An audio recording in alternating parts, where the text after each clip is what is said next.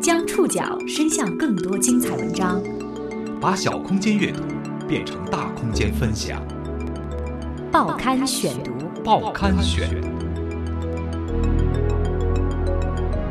把小空间阅读变成大空间分享，欢迎各位收听今天的报刊选读，我是宋宇。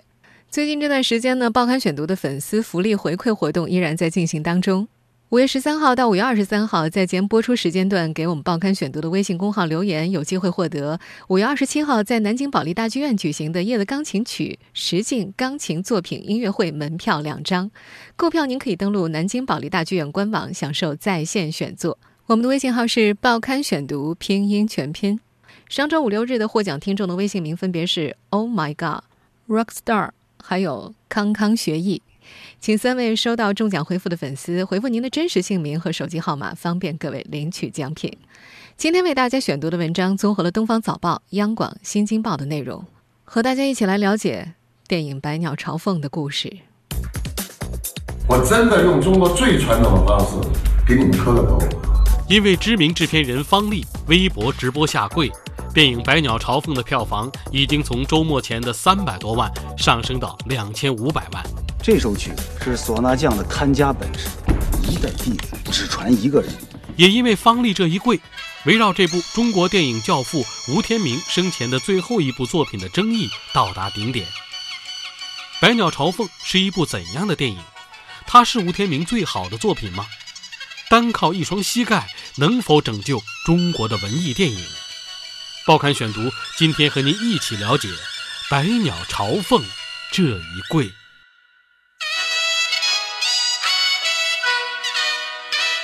提携过张艺谋、陈凯歌等一众第五代导演的中国电影教父吴天明于二零一四年三月辞世。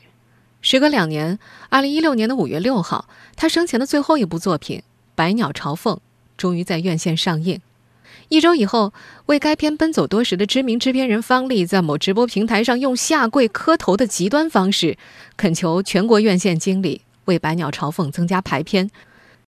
经过一个周末的发酵。电影《百鸟朝凤》的总票房已经从制片人方励下跪前的三百多万上升到了两千五百万，仅周六当天的票房就超过了八百万，比之前八天的总和还要多。周日单天票房甚至超过了一千万，而排片率也从此前下跪时的百分之一上涨到了百分之七点三。看到这样的现象和票房数据，任何一个喜欢艺术电影的影迷都会有五味杂陈之感，不知道是该高兴。还是该不高兴？我们一起来梳理一下这桩下跪求排片事件的前因后果。这首曲子是唢呐匠的看家本事，一代弟子只传一个人。使劲吸吸，快没了吸！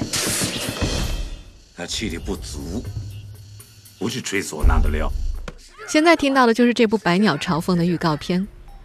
这部片子其实早在二零一三年就已经拍摄完毕了。二零一四年二月完成最后的剪辑制作，不过遗憾的是，仅仅一个月之后的三月四号，导演吴天明离世。吴天明的女儿吴妍妍在接受采访的时候说：“父亲去世之前，手机里还有一条短信尚未发出，请关注《百鸟朝凤》，看看是否可以发行。”此后的两年之内，《百鸟朝凤》因为缺乏宣发经费，一直搁置，一直遇到了如今的制片人方励。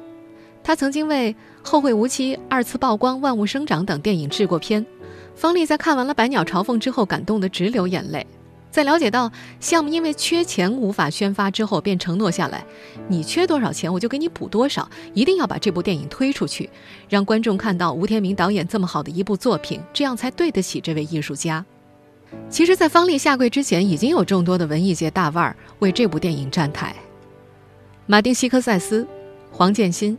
徐克、谢飞等业界知名人士在看过影片之后赞赏有加，贾樟柯、陈可辛、许鞍华、姜志强、陈凯歌、管虎、王珞丹、韩寒等著名影人也纷纷为电影出声宣传。一直称吴天明为恩师的张艺谋更是自费包场，邀请亲友以及观众们观看影片。就连一向低调的李安也录制了视频，怀念吴天明。我觉得他真是一位在我们中国电影界里面。非常了不起的一位人物，没有他呢，就没有第五代导演。我们都知道，那没有第五代电影，也没有现在电影这样的盛况。那在我们现在这个市场这么激烈的这个年代里面，能够看到他的《百鸟朝凤》这个电影，我觉得特别的令人发人深省。呃，当然我们今天看这个片子呢，是睹物思人了，呃，感觉特别的感伤，也特别的感觉有意义。但是这些文艺界大腕的声音并没有拯救《百鸟朝凤》的票房。这部电影是在五月六号和商业大片《美国队长三》同期上映的。上映一周的累计票房是三百多万，而日排片量也从首日的百分之二下降到了百分之一左右。于是，在五月十二号晚上八点，方丽突然在微博上进行视频直播，她聊起了《百鸟朝凤》幕后制作的各种不易，说着说着，竟然就下跪磕头，恳求院线经理在接下来的周末为《百鸟朝凤》增加排片。你们能不能够在五十二个星期里面，就这一个周末？你就把黄金场拿一场出来，证明你是有情怀的，你是爱电影的。我真的用中国最传统的方式给你们磕个头。他也跪求网友去影院观看这部文艺片。所有热爱这个电影的观众、网友，我也求你们帮我们扩散。我们两百多人干了八个月了，这一跪是替我们所有的志愿者感谢你们大家。方丽这一跪跪出了两个立场，支持方认为，为导演和制片人的情怀热泪盈眶，应该提高《百鸟朝凤》的排片量，给口碑好的文艺电影和文艺电影的从业者们以支持。还有人觉得，下跪太过了，是一种营销手段，是滥用情怀牌，是道德绑架。甚至有人提出，就算此次《百鸟朝凤》真的能够票房逆袭，也只不过是艺术电影市场的一次揠苗助长。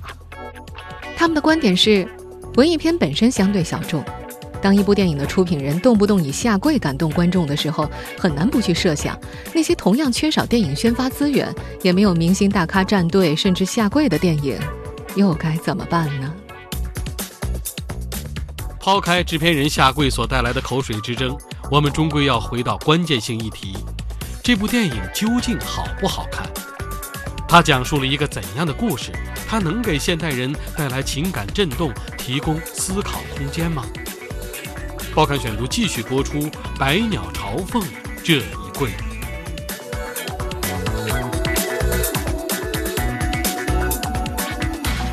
电影《百鸟朝凤》中的故事，发生在八百里晴川上的无双镇。老一辈的唢呐师傅焦三传艺给徒弟尤天明，希望他将这门民间手艺世世代代的传承下去。但是现代化大潮的裹挟下，时代风尚发生了转变，唢呐班子无以为继，四散衰败。需要特别提醒各位正在听节目的朋友的是，接下来我要讲述的内容包含大量的剧透，如果您介意的话，可以先关掉广播或者播放器，等您看过之后再做评价。《百鸟朝凤》无疑是一部现实主义电影，但是片中呈现的并不是我们现实世界当中黄土地上的乡村的真实面貌，而是一个田园牧歌式的乡村。无双镇底下有金木水火土五个村庄，影片中的陕西农村，婚丧嫁娶都要请唢呐班子前去演出，四名唢呐匠同台称为四台，加上鼓手、拨手、锣手、抄手，就是大场面的八台。而最高规格的独奏《百鸟朝凤》，只有在德行高尚之人的丧礼上才能够演奏。在乌双镇的唢呐班，这首曲子每一代只能够传一个人，选择的标准是天分高、德行好。师傅焦三爷最终选择了性情敦厚但天赋远不及师弟蓝玉的游天明继承唢呐班子。电影的前半部分呈现的是同门师兄弟之间的角逐较量。片中有一幕尤为动人，小主人公天明在树林里用唢呐模仿鸟叫声，江师傅带着师弟蓝玉循声而来，与他一应一和。见面之后，一老二小三人站在杂花丛生的林间辨认鸟声，有黄鹂、布谷鸟、金翅雀等十几种之多。这一情节显然和《百鸟朝凤》的主旨是相呼应的，而画面意境。都如同世外桃源一般。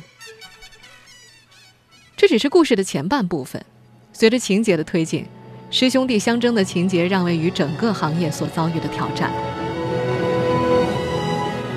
现代化浪潮袭来，唢呐班子不再是红白喜事上的唯一选择。别他妈太当回事儿了，随便吹吹就得了。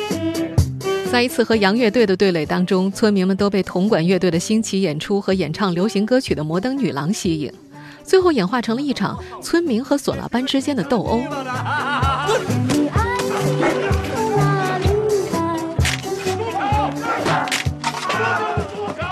争斗当中，唢呐班不仅不敌，而且乐器被毁。唢呐班分崩离析的背后，是田园牧歌式乡村的全面溃败。娶媳妇要三四万，靠你吹唢呐挣到好年满月去。紧接着，现实的残酷和无奈展露无遗。天明的母亲希望女儿嫁给村里寡妇的儿子，为天明换来媳妇儿。因为那时娶媳妇儿要三四万，靠吹唢呐无论如何也挣不到这笔钱。没有尤家班了，尤家班死了。唢呐班子。濒临瓦解，焦三爷带着天明去不肯出活的二师兄家里兴师问罪。看到二师兄正在收拾行李，准备进城打工，焦三对徒弟大发雷霆的同时，镜头扫到了后面屋里二师兄病重的母亲。这部电影从黄河边一个村庄里的唢呐班的兴衰讲起，叩问的是乡土传统在现代文化冲击下所面临的困境。在当今农村，消逝的不只是唢呐，还有乡土文化和传统价值。报刊选读继续播出《百鸟朝凤》这一跪。在这部电影里，土庄的焦师傅身兼唢呐匠和农民两重身份，但是他的形象不是面朝黄土背朝天的传统农民形象，而是像扮演者陶泽如所说的那样。焦三爷这个角色，除了要演出坚守固执，还要有飘逸神气的气质。焦三爷有一把从清朝道光年间一代一代传下来的唢呐。师门历史的悠久，在赋予它传奇色彩的同时，也凸显出了传承的使命感。在焦三爷看来，唢呐是一门匠活，只有把唢呐吹到骨头缝里的人，才能拼了命把它传承下去。作为继承人，必须把唢呐这门手艺作为自己的生命去捍卫，这在任何时代都不是一件容易的事情。因此，找到合适的继承人是他平生夙愿。如果不是时代巨变，一根筋的尤天明确实是个很好的传人，因为无论谁劝他转行，他的回答永远是“我向师傅发过誓”。焦三爷将衣钵传给天明，焦家班。改名为尤家班之后，第一次出活回来，天明带着礼物回土庄看师傅师娘。焦师傅非常高兴，拿出了珍藏二十多年的好酒和他对饮。饮醉之后，兴之所至，拿出祖传的金唢呐吹奏，师徒尽欢。焦三爷此时向天明道出他作为匠人的坚守：唢呐不是吹给别人听的，是吹给。自己听的，这是整部电影当中最为高亢的片段。在接近影片末尾，唢呐般衰落，重病难愈的焦三爷让天明去集市上卖掉家里的牛，为的是用换来的钱给天明添置新家伙，重振旗鼓。他理所当然地把唢呐的传承凌驾于自己的生命之上，这是一种为之生、为之死的执着。在焦三爷看来，唢呐并不仅仅是一门民间艺术，而是有着深刻的文化内涵。他说：“黄河岸上不能够没有唢呐，不光是婚丧嫁娶的时候要弄几管唢呐闹一闹，在田间地头干活累了吹一段唢呐，也能给乡亲们解解乏。”唢呐的价值从一开始就是跟土地联系在一起的。焦三爷之所以收天性愚钝的天明为徒，是因为父亲送他拜师的时候，在焦家的院子里摔倒，天明扶起父亲时流下了眼泪。选他做接班人，看重的也是他的仁孝忠义和勤勉踏实，而这些，也都是乡土社会所倚重的伦理道德。整部影片最具道德意味的符号，就是《百鸟朝凤》这支曲子。《百鸟朝凤》原本是一首欢快的曲子，常被用于乡间结婚喜事。不过小说和电影给它赋予了不同的意义。报刊选读继续播出《百鸟朝凤》这一跪。小说作者萧江红在小说的一开头给出了“百鸟朝凤”这一词目的释义。朝，朝见；凤，凤凰，传说中的古代鸟王，就是指君主圣明而天下依附，后也比喻德高望重者众望所归。在影片里，敬送亡人，百鸟朝凤，敬送亡灵，象征着风光和荣耀。只有真正有德望的人身后，才配享用这首曲子。百鸟朝凤是大哀的曲子，是咱们老祖宗传下来的，只有德高望重的死者才配享用。而掌握了百鸟朝凤的唢呐班主，也就掌握了道德批判的大权。在乡土秩序当中，这种权利是有相应的仪式感作为保障的。在影片里的无双镇。请唢呐要派接客，负责运送唢呐匠的工具。到了地方，主人要下跪磕头行接师礼。谢谢家父，谢谢家父。在影片里，焦三爷说起过去丧礼上的情形，自得之情溢于言表。从前出国的时候，唢呐匠坐在太师椅上，孝子贤孙跪倒一大片，千感万谢的。现在，谁他娘的还把咱唢呐匠当回事啊？唢呐班的衰落，也恰恰始于仪式感的消失。先是步行街失礼了，而后，很快就被洋乐队完全取代了。焦三爷以身示范了一个传统匠人的职业操守，他拒绝在金庄扎村长的葬礼上吹奏百鸟朝凤。虽然扎村长。做了四十多年的村长，在当地也算德高望重，但是他利用村长之位挤走了庄里其他姓氏的人家，让扎姓成为金庄的第一大姓，德行有亏。焦三爷由此认定他不配享用此曲，多给钱也不行。唢呐班最后一次出活是在火庄，为窦村长举行葬礼。窦村长打过日本鬼子，为村民修建水库，压断过四根肋骨。焦三爷认为无双镇只有他当得起这首曲子，因此不顾自己身患重病，吹奏了一曲泣血的《百鸟朝凤》。焦三爷临终时叮嘱天明，自己死后吹四台就可以了。天明说要给他吹《百鸟朝凤》时，他连呼使不得。影片终究以墓碑上的“唢呐王”三个字为焦三盖棺定论。天明在墓碑前奏起悲凉而庄严的曲调。为民俗文化和传统道德双重化身的焦三爷，在幻世中渐行渐远，在人世间留下一个落寞的背影。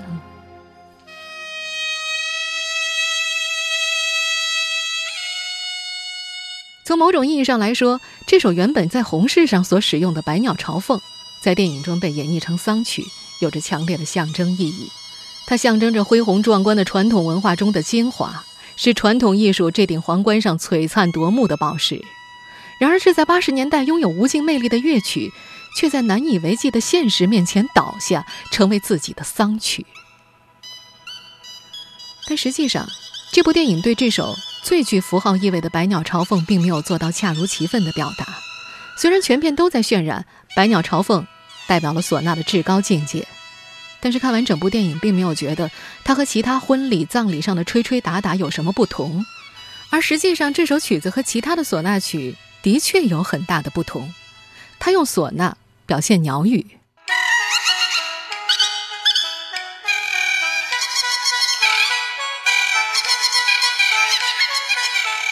百鸟争鸣，莺歌燕舞，而这种技巧和水准在电影里没有得到体现。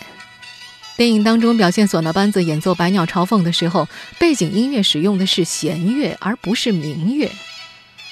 不得不说，这是这部表现乡土情怀的电影里最大的 bug 之一了。除此以外，这部影片当中最令人伤怀的是，当现代资本和现代文化袭来，村民们毫不抵抗便缴械投降，主动放弃了自己的传统文化。焦三爷的病榻之前，天明虽然答应试试重整唢呐班子，但是传统文化的颓势绝非一人之力可以挽回。哪怕是焦三爷，也清楚的知道前路无望。影片中给出的安慰是：唢呐班穷途末路之时，文化局主任上门来说要录制一台唢呐表演，用于非物质文化遗产申报。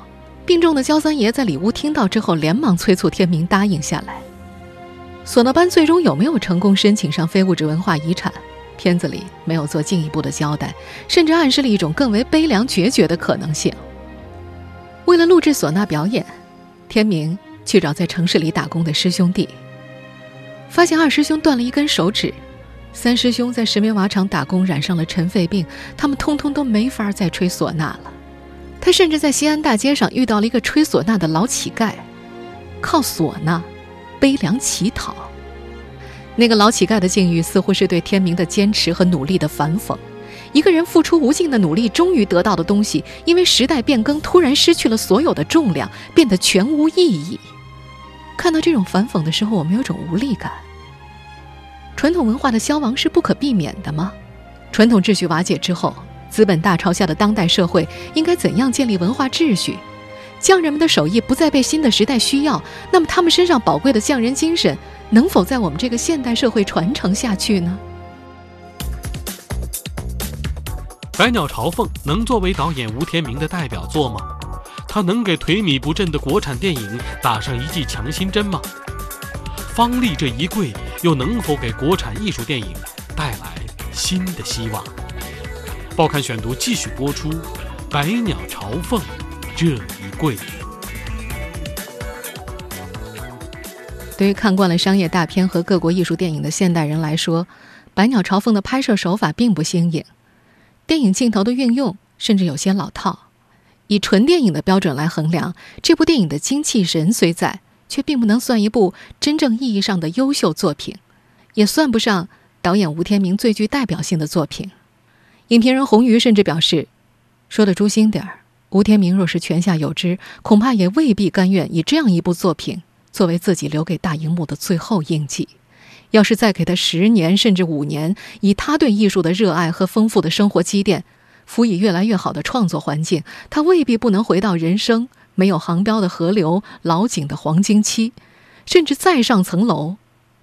可惜呀，天不假年。”为了吴天明的这部电影，制片人方丽下跪了。方丽的这一跪，跪出了争论不休的两派。但很多人可能并不知道，导演吴天明当年也曾跪过。编剧卢维回忆，当年吴天明刚刚出任西安电影制片厂厂长的时候，很多老电影人找他，希望得到拍电影的机会。有一个年纪很老的导演，一进吴天明的办公室就跪下了。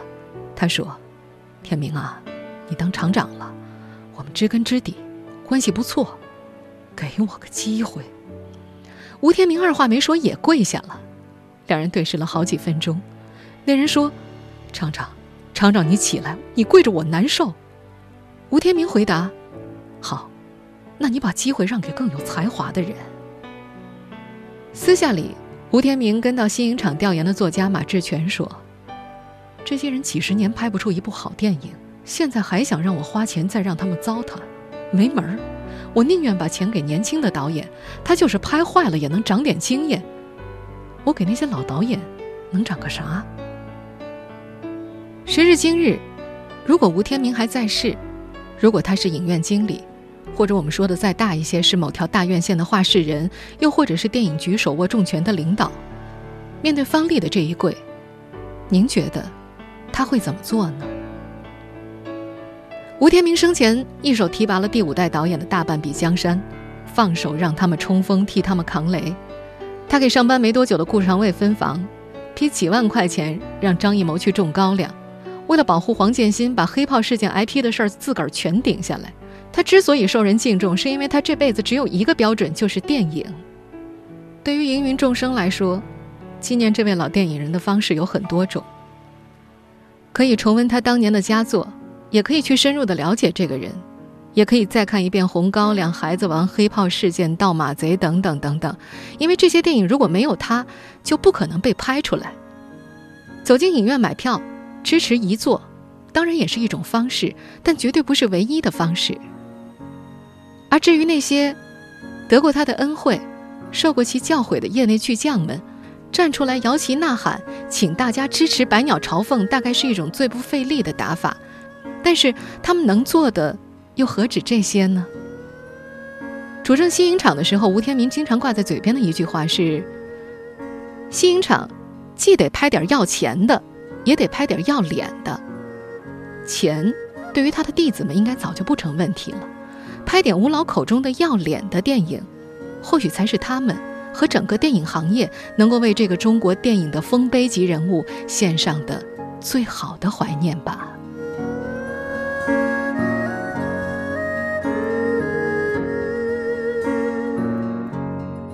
听众朋友，以上您收听的是《报刊选读》，《百鸟朝凤》这一跪，我是宋宇，感谢各位的收听。今天节目内容综合了《东方早报》、央广。新京报的内容，收听节目复播，您可以登录在南京 APP、喜马拉雅 FM、网易云音乐，或者关注“报刊选读”的公众微信号，我们的微信号码是“报刊选读”拼音全拼。五月十三号到二十三号，在节目播出时间段给“报刊选读”的微信公号留言，即有机会获得五月二十七号在南京保利大剧院举行的《夜的钢琴曲》十进钢琴作品音乐会的门票。我们明天再见。